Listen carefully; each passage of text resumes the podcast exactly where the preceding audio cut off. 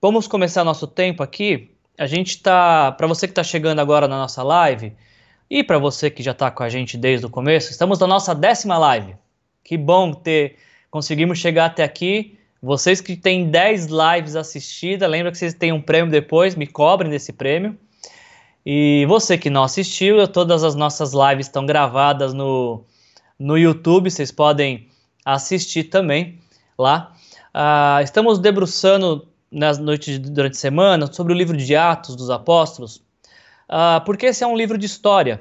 Uh, o historiador Lucas escreveu o livro de Atos para nos falar dos acontecimentos do, do início da igreja, como que a igreja deu seus primeiros passos e chegou até os nossos dias.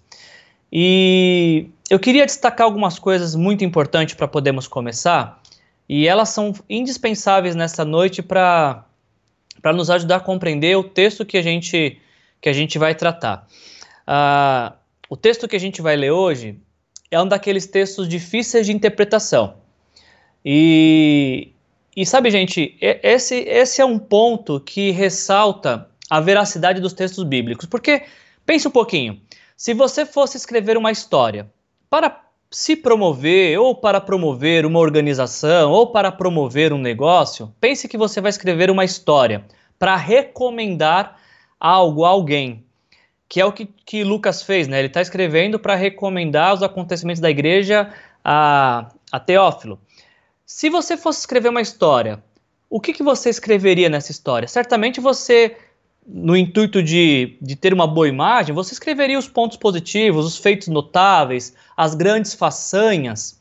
Mas sabe, gente, uma coisa que, que, def, é, que serve de forte argumento para sobre a veracidade dos textos bíblicos é que os autores bíblicos em nenhum momento, em nenhum momento eles jogam sujeira para debaixo do tapete. Em nenhum momento os autores bíblicos eles tentam esconder que a igreja não é perfeita, que o povo de Deus é um povo pecador que também precisa da graça e da salvação, do perdão de Jesus. E hoje a gente chegou nesse texto, um texto difícil de interpretação, difícil de, de compreender o que está acontecendo, mas um texto bíblico que a gente não pode simplesmente ignorar que ele está aqui. E a gente vai meditar hoje em Atos capítulo 4, versículo 32, e vamos caminhar até Atos capítulo 5, versículo 1. Ah, o tema da nossa, dessa, nossa meditação dessa noite é diferentes motivações, diferentes resultados. Cada motivação que nós temos ah, nos conduz, guia nossos passos em uma direção, e dependendo de qual é a nossa motivação, vai, ah, isso vai implicar no, no destino final dos nossos passos. Uh, e só para a gente recapitular rapidamente, porque isso também é muito importante, isso é uma lição que você precisa aprender. Eu queria muito te compartilhar essa lição. Quando você está diante de um texto bíblico que é de difícil compreensão, ah, algo muito básico a ser feito é olhar o contexto desse texto. Ou seja, quando você está diante de um texto e você não entende o que ele está falando, leia o que está acontecendo antes, que são os fatos que fizeram com que chegasse a esse ponto, e leia o que acontece depois, ou seja, os fatos que resultaram com o acontecimento deste texto que você está lendo. Ah, o texto que a gente está lendo hoje ele não pode ser lido isoladamente. A gente precisa lembrar o que acontece antes dele e ver o que acontece depois. Então, uh, só recapitulando rapidamente, antes da gente entrar na, no, na leitura do texto propriamente dito, uh, em Atos capítulo, do, Atos, do, Atos capítulo 1 até capítulo 4, a gente tem visto uh, como que a igreja tem avançado, como que a igreja tem crescido e se desenvolvido. Depois que Jesus uh, morre, ressuscita e sobe aos céus, ele envia o Espírito Santo à terra para habitar no coração de cada pessoa que entregou a vida para ele. Todo aquele que um dia se arrependeu dos seus pecados uh, e entregou sua vida para Jesus, pedindo que ele entrasse em sua vida e fosse seu Senhor uh, pessoal e Salvador único e suficiente, cada uma dessas pessoas recebe o Espírito Santo. E a gente vê isso acontecendo em Atos capítulo 2, quando o Espírito Santo vem sobre a vida dos discípulos e faz morada na vida de cada discípulo. E a partir de Atos capítulo 2, a gente vem, é, tem visto como que a igreja tem crescido, como a igreja tem se desenvolvido, como a igreja tem amadurecido uh, nesta, nessa caminhada influenciada pelo Espírito Santo. Destaque isso. Isso é muito importante também para a compreensão do texto dessa noite. A igreja tem crescido, a igreja tem avançado, de acordo com Lucas tem relatado nesse livro de história, livro de Atos, uh, porque o Espírito Santo tem conduzido a igreja, porque o Espírito Santo tem enchido os discípulos. Uh, e, e, embora o relato de Atos até aqui, até o capítulo 4, seja um relato de grandes feitos, seja um relato glorioso, a gente não pode descartar que o avanço da igreja ele é abominável para o diabo.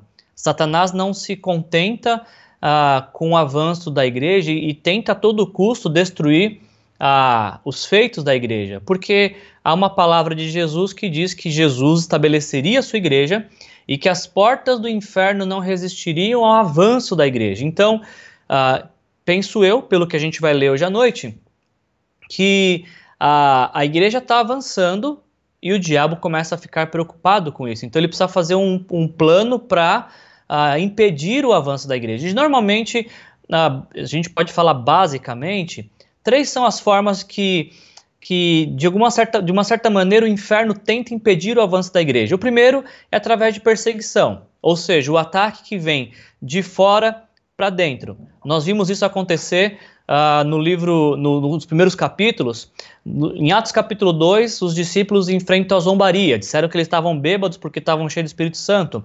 E na medida que o livro de Atos foi avançando, a gente viu essa perseguição se intensificar com, com ameaça, com prisão, uh, os discípulos foram coagidos, mas a gente percebe que uh, toda a pressão exterior, toda a pressão que vem de fora não afetou a vida da igreja. Pelo contrário, a igreja, cada vez que sofria, ela se expandia. Cada vez que ela era pressionada, ela crescia ainda mais. Isso deve nos servir de lição uh, que, uh, diante de a pressão, ela tende a nos uh, fazer, fazer crescer se nós não sucumbimos a ela.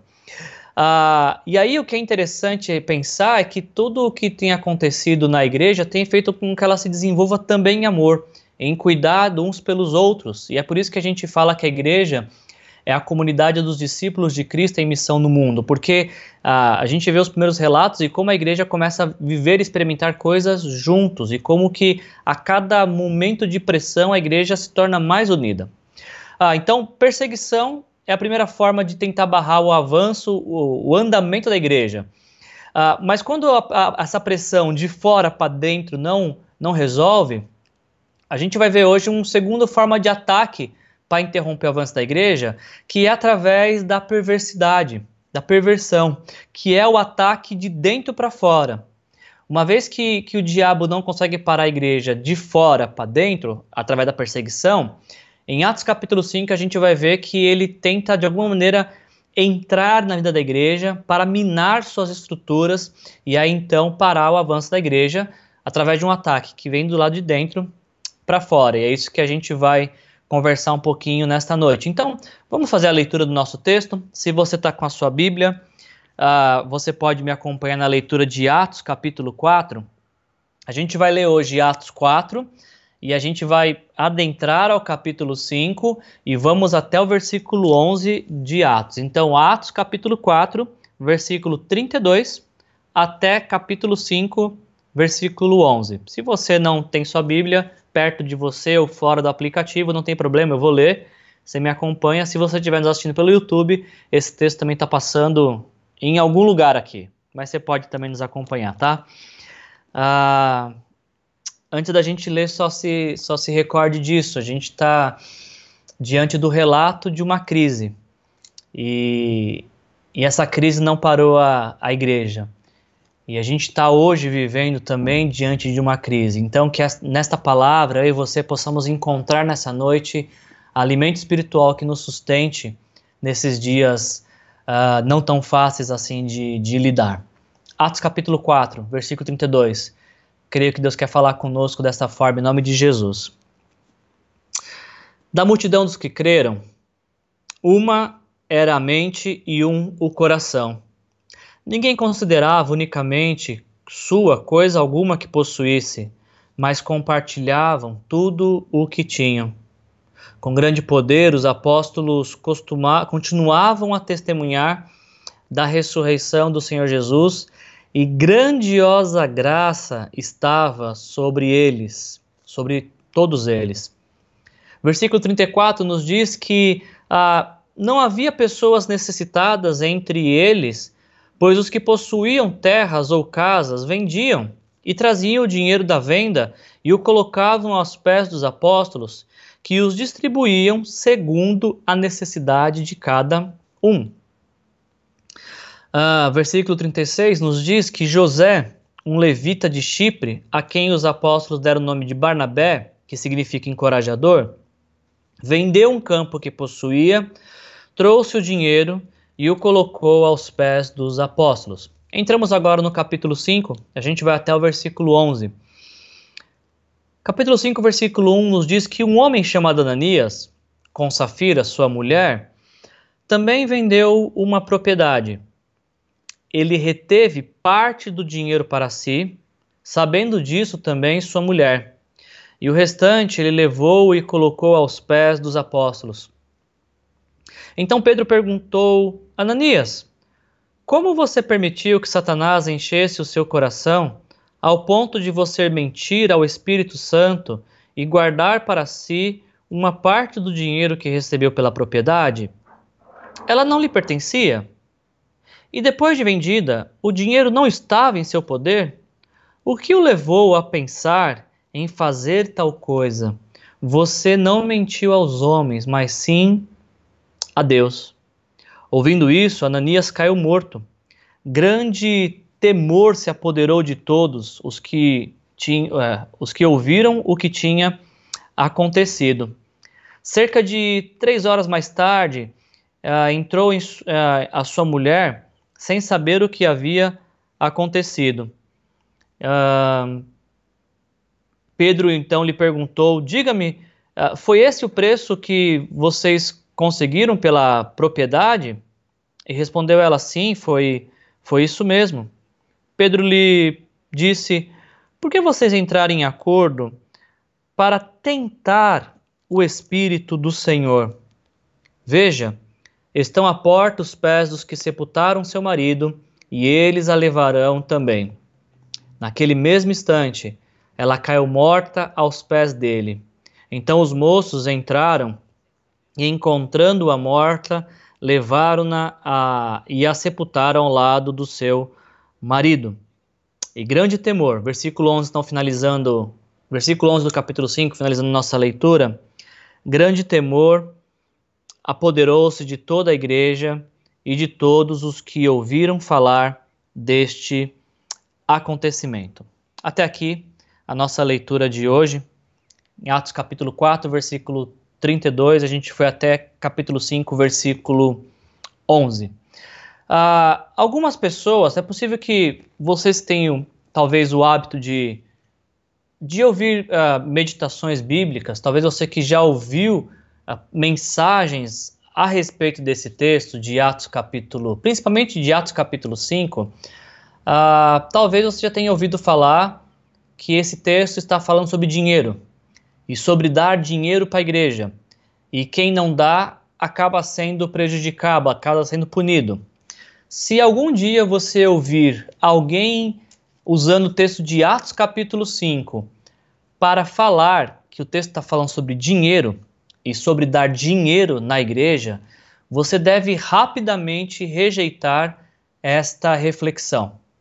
Se você algum dia ouvir que alguém usando o texto de Atos capítulo 5 para falar que Deus pune quem não dá dinheiro na igreja, rejeite por completo esta afirmação. Porque Atos capítulo 5 não está tratando de dinheiro. Eu preciso que você entenda isso. A conversa aqui, embora envolva dinheiro, não se trata de dinheiro. Outra coisa que você precisa saber para entender esse texto, de difícil interpretação, é que em Atos, esse texto que nós lemos é, é estabelecida uma, uma, clara comparação entre uh, três personagens: Barnabé e depois Ananias e Safira. E é sobre isso que o texto está falando.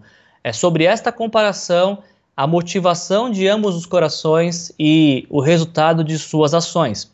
Então, vamos começar a meditar nessa história, porque cada um desses personagens é movido por algo. Algo move suas vidas e acaba uh, também influenciando as suas decisões e as suas atitudes.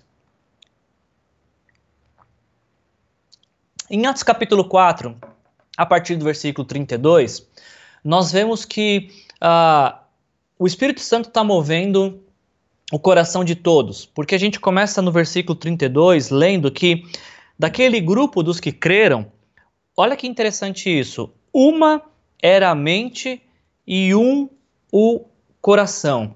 Nós vemos a ação do Espírito Santo através dessa demonstração de unidade. Às vezes, num grupo de, de quatro, cinco pessoas, é difícil uh, todos terem a mesma mentalidade, o mesmo pensamento, o mesmo foco, a mesma desejo de atuação, imagina numa multidão. Isso não é natural nosso ser humano, isso não é possível de uma forma natural. Somente através de uma ação poderosa e sobrenatural do Espírito Santo é que a gente seria capaz de ver uma situação como essa, uh, de uma grande multidão, de daqueles que têm algo em comum, a sua fé em Jesus, uh, esses mantinham-se unidos, tanto na sua forma de pensar, como nos, nas intenções do coração. Essa é uma ação do Espírito Santo conduzindo aquela igreja. Ainda a gente lê no versículo 32 de Atos capítulo 4 que ninguém considerava unicamente coisa alguma que possuísse. A gente vê no início da igreja essa, esse sentimento, essa compreensão de desprendimento.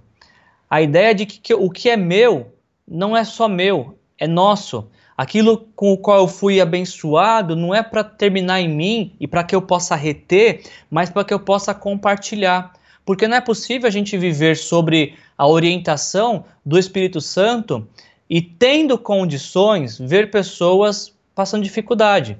A gente até passou alguns domingos atrás, quando a gente meditou no texto de Tiago, e se você quiser, você pode ver essa, essas reflexões de Tiago na nossa página do YouTube que não podemos falar que temos fé, sendo que vemos alguém passar necessidade e tendo condições de ajudar, a gente acaba omitindo, por achar que aquilo que a gente tem é para benefício único e exclusivo nosso, para atender apenas nossos desejos, apenas o nosso interesse.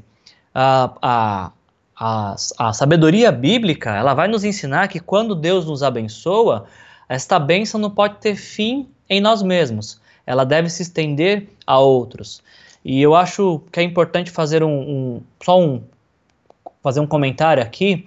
Eu sei que nesse tempo que a gente está vivendo de coronavírus, de tantas preocupações, óbvio que cada um de nós está preocupado com seu emprego, com a sua dispensa, com a sua saúde, mas esse texto hoje me faz perguntar se a nossa preocupação ela consegue exceder a nossa vida se ela consegue ir além da nossa cintura e será que nós também estamos preocupados com outras pessoas? Será que nós também estamos atentos a quem podemos ajudar nesse tempo de, de onde muitos estão passando por muitas dificuldades e dificuldades até maiores do que as nossas? A, essa igreja ela é movida pelo amor. O Espírito Santo movia esta igreja para que quem tinha não tinha só para si e quem não tinha podia ter com quem contar, porque o texto nos diz, no versículo ainda uh, 32, que uh, ninguém considerava aquilo que tinha, que era seu de posse particular exclusiva, mas compartilhava tudo o que tinham. Ou seja, aquilo que Deus me deu, Ele não deu só para mim, Ele deu também para ser compartilhado. Os apóstolos, no versículo 33, no capítulo 4, continuam fazendo aquilo que eles estavam fazendo, testemunhando do poder e da graça de Jesus. E olha que interessante o que o texto diz: que enquanto eles estão testemunhando do Senhor, grandiosa graça estava sobre todos eles. Eu destaco duas coisas aqui para você. Primeiro, eles estão fazendo o que Deus deseja que eles façam. E por isso, a graça de maneira abundante está sobre a vida deles. Não é que eles estão parados, não é que eles estão uh, se isolando do mundo à busca de privilégios apenas para si, com Deus.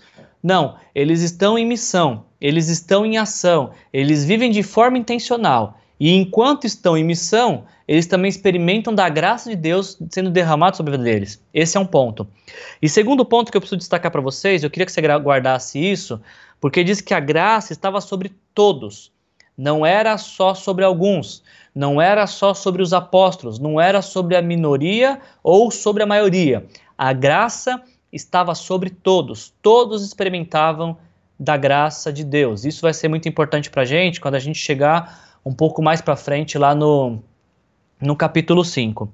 Outra coisa que eu chamo sua atenção e que me fala uh, da, deste mover, desta ação do Espírito Santo que conduz a igreja, a gente ainda continua vendo no versículo 34, que nos é dito que uh, não havia pessoas necessitadas entre eles, pois os que possuíam terras ou casas as vendiam e traziam o seu dinheiro de volta e o colocavam aos pés dos apóstolos.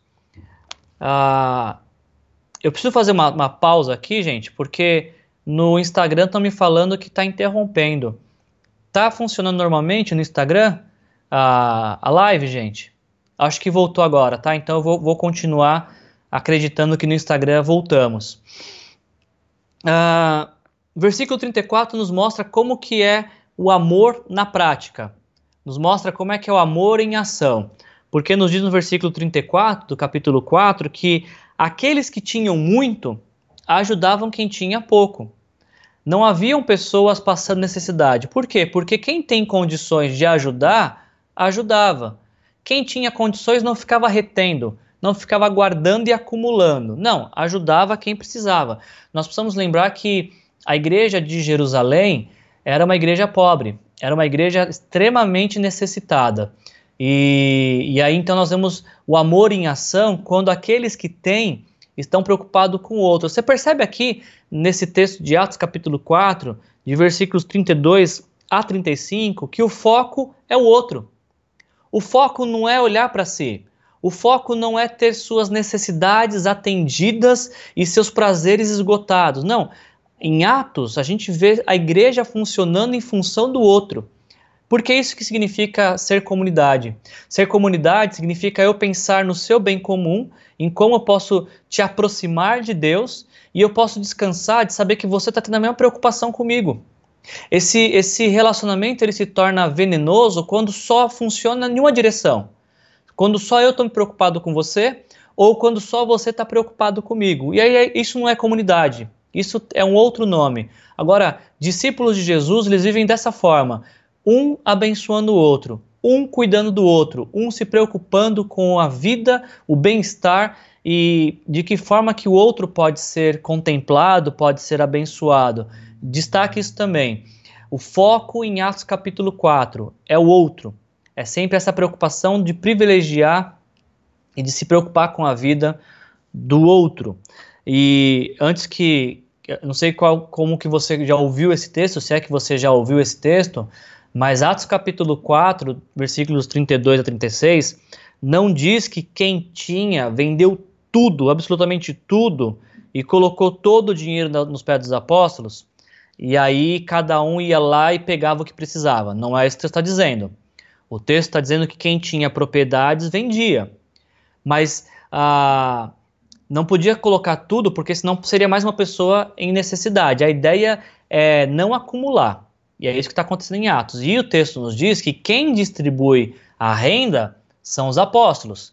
O dinheiro era entregue aos apóstolos e também os apóstolos não usavam o dinheiro em seu benefício. Gente, desculpa, eu não vou conseguir passar por esse texto sem falar isso. E, e o texto me permite falar isso. Os apóstolos não usavam o dinheiro para comprar uma mansão, para comprar o jegue da época, a maior, melhor carruagem da época. Os apóstolos não usavam esse dinheiro para melhorar seu, seu bem-estar. Não, os apóstolos administravam a necessidade da igreja. Com o dinheiro que era recebido dessas ofertas, dessas entregas, o alvo é a comunidade. O alvo são os pobres. O alvo é quem precisa. Os apóstolos não ficaram mais ricos por conta desta, desta ação. Eles sabiam que aquilo que estava sendo dado estava sendo dado para Deus e não para eles. E é muito importante a gente ter isso em mente, que quando alguém dá algo, dá para Deus.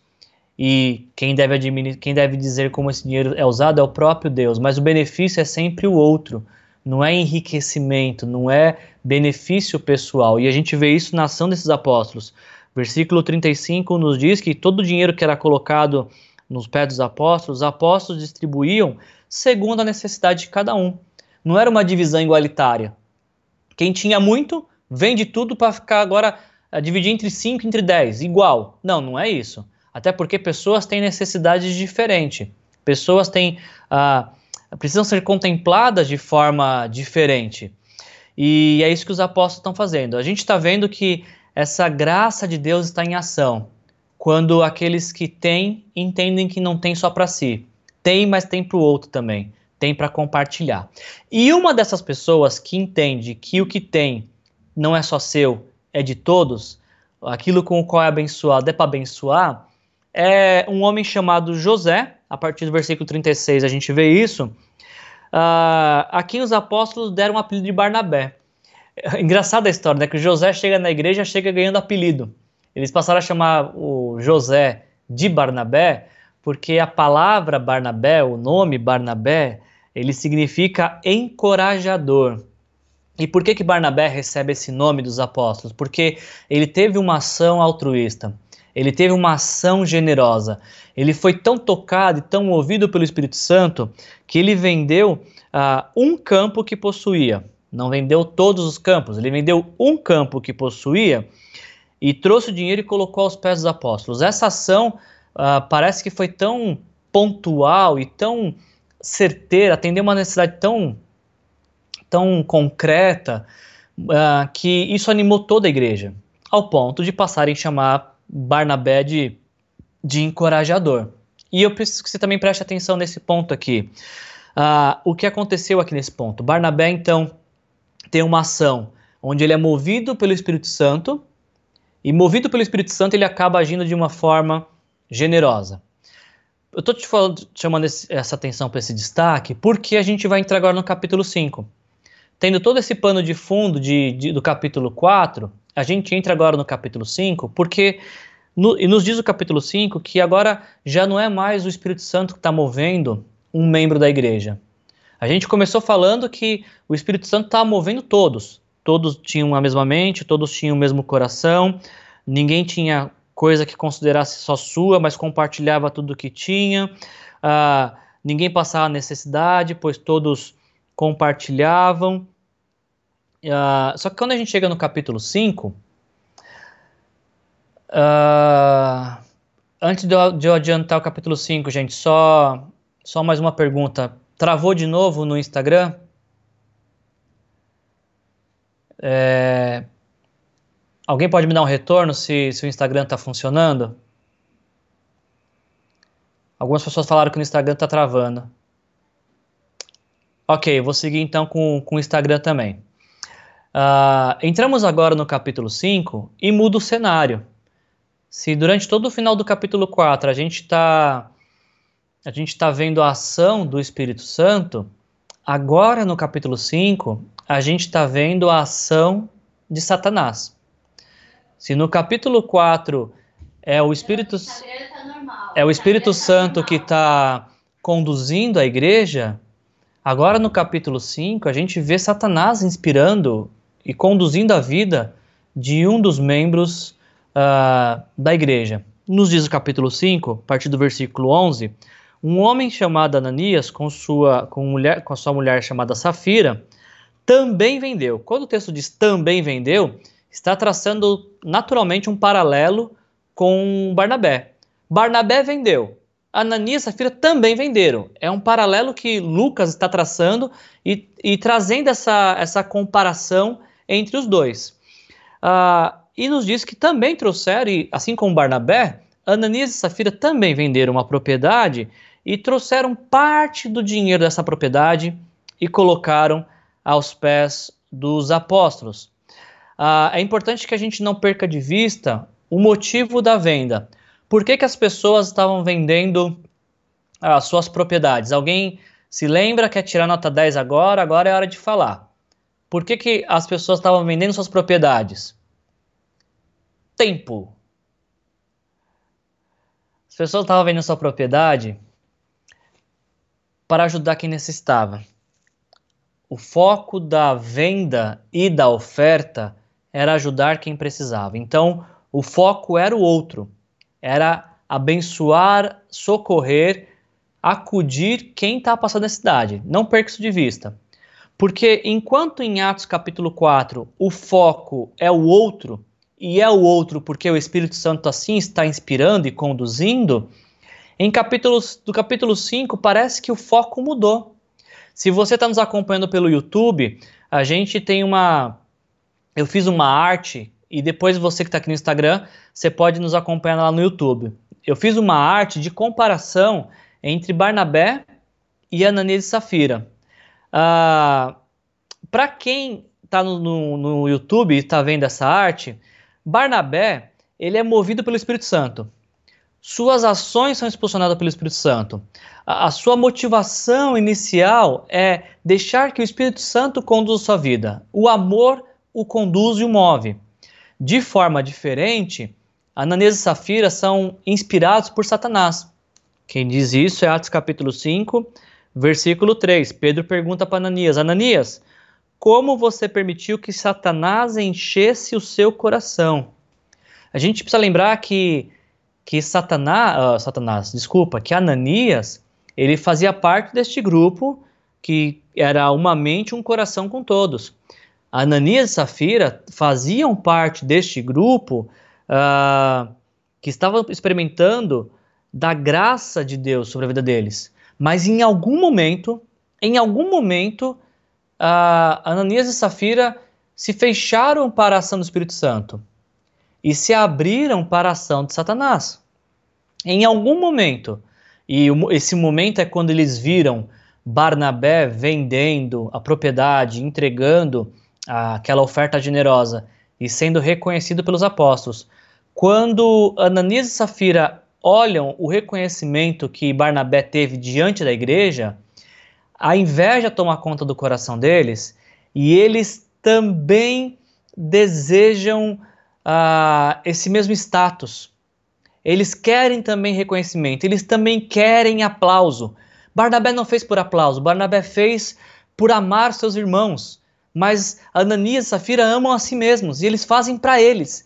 Eles ofertam, mas ofertam para que sejam reconhecidos, para que tenham fama, para que sejam uh, tidos como os generosos da igreja, uh, os que têm um coração uh, de, de grande compaixão. Um outro comparativo interessante é que Barnabé, quando doa, ele doa para a glória de Deus. Ele faz essa doação generosa para que Deus seja glorificado. Barnabé, uh, ele quer ver a glória de Deus estabelecida naquela igreja e, e essa glória sendo manifesta através das necessidades supridas, para que cada um que tivesse suas necessidades atendidas pudessem dar glória a Deus, porque Deus os socorreu através da oferta de, de Barnabé. Então, o alvo de Barnabé é a glória de Deus. Agora, o alvo de Ananias e Safira é sua própria glória. Eles querem ser glorificados, eles querem ser exaltados, eles querem, ah, através de, uma, de uma, hipó uma hipócrita espiritualidade, serem reconhecidos como grandes espirituais por sua oferta. A gente ainda vê um contraste interessante que o alvo da ação de Barnabé é o reino de Deus é, Barnabé ele quer ver o reino em movimento, o reino em ação, enquanto Ananias e Safira eles querem ver seu reino pessoal sendo construído, sendo edificado. Interessante notarmos que ah, como Satanás não conseguiu destruir a igreja através da perseguição dos primeiros quatro capítulos, agora ele tenta por meio da hipocrisia. Ele tenta por meio da falsidade. Como Satanás ele não conseguiu destruir o trigo, agora ele semeia o joio dentro da igreja. Uh, uma vez que Satanás não venceu pelo combate, pela, pela prisão, pela, pela pressão, agora ele se infiltra e entra no coração de, de um membro da igreja, na verdade de um casal, né? Ananias e Safira. Uh, essa não é a primeira vez que isso acontece no Novo Testamento. Já havia acontecido antes com, com Pedro, quando, quando Jesus fala é, que, que iria morrer, e Pedro falou: Não, para de pensar nisso, Senhor Jesus, de morrer. E Jesus fala: Se afasta de mim, Satanás. É, não me desvie do propósito que, é, que, que eu vim ao mundo, que é para morrer. Ah, outra vez, na Bíblia nos conta, em João capítulo 13, que Satanás, depois de ter usado a boca de Pedro, usou o coração de, de Judas.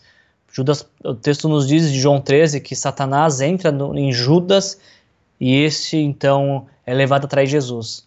E agora Satanás ele usa não só a boca e o coração, como também as mãos de Ananias, porque Ananias ele ele vende a sua propriedade, mas ele diz que entregou tudo, quando na verdade ele tinha entregado apenas uma parte. Inclusive Pedro fala isso. Ananias, alguém aqui foi coagido a vender? Não. Alguém foi obrigado a dar? Também não. E você tendo vendido você não podia fazer o que você queria com seu dinheiro? Sim, você podia fazer o que você queria com seu dinheiro. Então por que você mentiu? Por que você disse que estava dando tudo quando na verdade você estava dando só uma parte? A questão não é quanto se dá, a questão é essa falsa espiritualidade, é querer aparentar ser uma coisa que não é, é querer enganar toda a igreja com uma mentira tão, tão descarada. E mais, o que, que Ananias ganharia ah, sendo reconhecido como o generoso?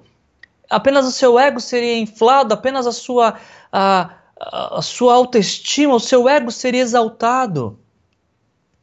Ah, Ananias ele comete o pecado de mentir para o Espírito Santo e mentir contra o Espírito Santo. Porque enquanto a ação de Barnabé é inspirada pelo Espírito Santo, a ação de Ananias e Safira é inspirada por Satanás, mas eles querem fazer com que se pareça também inspirada pelo Espírito Santo.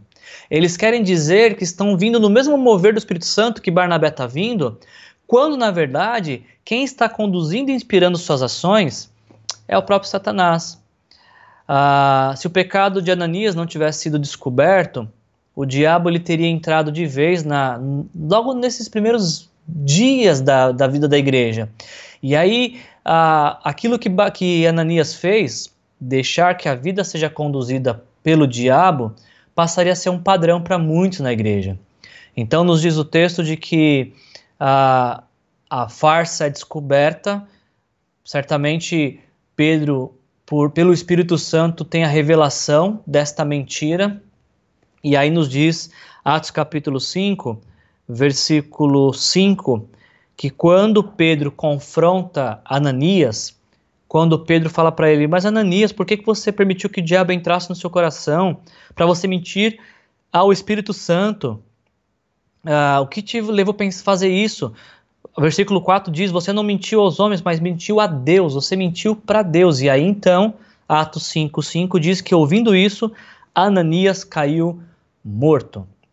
A gente não lê que Pedro invocou a, a morte sobre Ananias. Diz que ele, ao ouvir, morreu.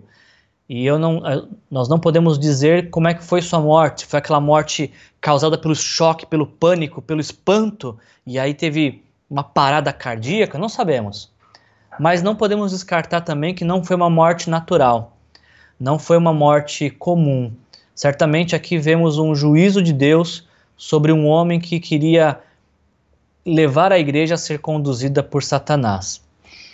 Uh, agora, o que é interessante notarmos é que, uh, e caminhando para o final da, da nossa reflexão, tanto no versículo 5 quanto no versículo 11, nós vemos que como que isso repercutiu dentro da igreja.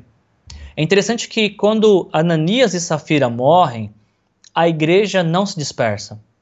O pessoal não fala assim, o quê? Vou embora dessa igreja. Se, todo mentiroso aqui morre, vou embora. Ou toda pessoa que tem pecado aqui morre, vou embora. É engraçado, gente, isso, por, engraçado assim, desculpa, é interessante, porque essa situação não faz com que a igreja se dissolva, não faz com que a igreja é, perca o rumo e até mesmo perca a força. Olha o que acontece, o que diz o versículo 5 e o versículo 11. Depois que isso aconteceu, grande temor apoderou-se de toda a igreja. E eu preciso relembrar você que não diz o texto que grande tremor apoderou-se da igreja. Ah, porque a igreja não ficou com medo de Deus. Quando Ananias e Safira morrem por um juízo de Deus, ah, o que gerou na igreja não foi medo, foi respeito, foi honra a Deus, foi o despertar da consciência de que Deus é um Deus santo, é um Deus justo, é um Deus digno de ser honrado. Não podemos ter vidas mentirosas diante de Deus, até porque Deus conhece nosso coração. Mas não podemos fazer ah, da nossa espiritualidade uma farsa para que outros olhem para nós e falem: nossa, olha que espiritual. Olha como que o Wilson é espiritual, ele faz live, ele ora pelas pessoas, ele é pastor, ele prega. Eu não posso fazer usar estas coisas como uma máscara a ser utilizada e não me preocupar com o que acontece no meu interior. Aliás, é tão comum isso nos nossos dias, pessoas que que aparentam uma espiritualidade, que vão à igreja, que dão dízimo, que têm ministério, que atuam na igreja, no serviço da igreja, que se apresentam como grandes homens e mulheres de Deus, quando na verdade seu coração é podre. Quando na verdade seu coração, suas ações são inspiradas por Satanás e não mais pelo Espírito Santo. E aliás, essa é uma pergunta para fazermos aqui na nossa live e que também está no estudo nossa semana. Olhe para sua vida agora e responda: quem inspira as suas ações? Quando a gente olha para esse texto, a gente vê Barnabé sendo inspirado pelo Espírito Santo e vemos Ananias e Safira sendo inspirados pelo diabo. Barnabé, inspirado pelo Espírito Santo, olha para o outro. Ananias e Safira, inspirada pelo diabo, olha, olham apenas para si. Barnabé, inspirado pelo, pelo Espírito Santo, ele está pensando na glória de Deus. Ananias e Safira, inspirado por Satanás, estão pensando em sua glória. Quando você me ouve dizer isso, ah, quem hoje inspira a sua vida? Você poderia me dizer, você saberia responder, quem hoje conduz seus passos? Quem hoje conduz a sua vida? Quem hoje te inspira a viver e inspira a forma como você vive? E mais, será que a minha e a sua espiritualidade é uma espiritualidade de fachada, como a de Ananias e Safira, que quer aparentar ser uma coisa que o coração está distante de ser? Ou será que eu e você temos essa espiritualidade uh, que está preocupado com o que Deus está vendo no nosso coração? Será que a nossa espiritualidade é uma espiritualidade que transforma de dentro para fora? Talvez as pessoas até identificam fora só porque antes houve uma mudança muito grande dentro. Você poderia dizer hoje que a sua fé tem afetado diretamente seu coração e suas ações e que o Espírito Santo tem conduzido seus passos? Esse texto está aqui na Bíblia porque Lucas não quer jogar a sujeira para debaixo do tapete. É uma demonstração de que pessoas são falhas, são pecadoras e que mesmo dentro da igreja é possível ter algumas pessoas que são inspiradas pelo diabo. E esse texto está na Bíblia para nos mostrar que é possível sermos conduzidos tanto pelo Espírito Santo, precisamos estar sempre atento e pensando quem é que está conduzindo minha vida. Quem, quando eu estou pensando demais em mim, na minha vida, quem é que está me inspirando a pensar nisso? São questionamentos que nós temos que fazer, esse texto aqui está aqui para isso. E, e eu acho que Deus nos coloca diante desse texto nesta noite para nos inspirar e deixar que a nossa vida seja conduzida pelo Espírito Santo. Nessa noite, deixa que o Espírito de Deus conduza a sua vida. Deixa que ele seja o Senhor das tuas ações, o, o mestre dos teus desejos, que ele seja o Salvador da sua vida. Procure nesta noite fazer um, um compromisso com Deus de não querer aparentar ser espiritual, a ser piedoso, quando seu coração está longe de ser disso. E se seu coração de fato é longe de ser um coração temente a Deus, essa é a noite que Deus te trouxe aqui diante desta, desta live para você falar: realmente, Senhor, tem gente que olha para mim e me acha super espiritual, mas o Senhor que conhece meu coração sabe que eu não sou nada disso. O Senhor sabe que eu preciso desesperadamente que o Senhor me salve de todas as vezes que eu deixei que tantas outras coisas conduzisse meu coração e minha vida que não o Espírito Santo de Deus. Eu acho que é isso que Deus espera de nós, é por isso que a gente está diante dessa live nesta noite. E quando a gente faz isso, a gente tem a mesma experiência uh, que aquela igreja teve diante desse, desse evento tão fatídico. Uh, o temor de Deus apoderou-se apoderou é, apoderou de todos. Todos ficaram cheios de temor de Deus. Todos falaram assim: vamos honrar a Deus com nossas vidas, vamos honrar a Deus com nosso viver. Não precisamos viver de aparência como Ananias e Safira. Podemos viver uh, de maneira como quem quer respeitar e honrar a Deus com o seu viver. E aí então a gente vai começar a perceber que quando uh, o alvo da nossa vida não é aparentar ser, mas de fato ser quem teme a Deus, quem honra a Deus, quem reverencia a Deus, começamos a experimentar desta graça que estava nutrindo a, a igreja. A gente vai ver ah, na sexta-feira ah, o resultado ah, desta situação.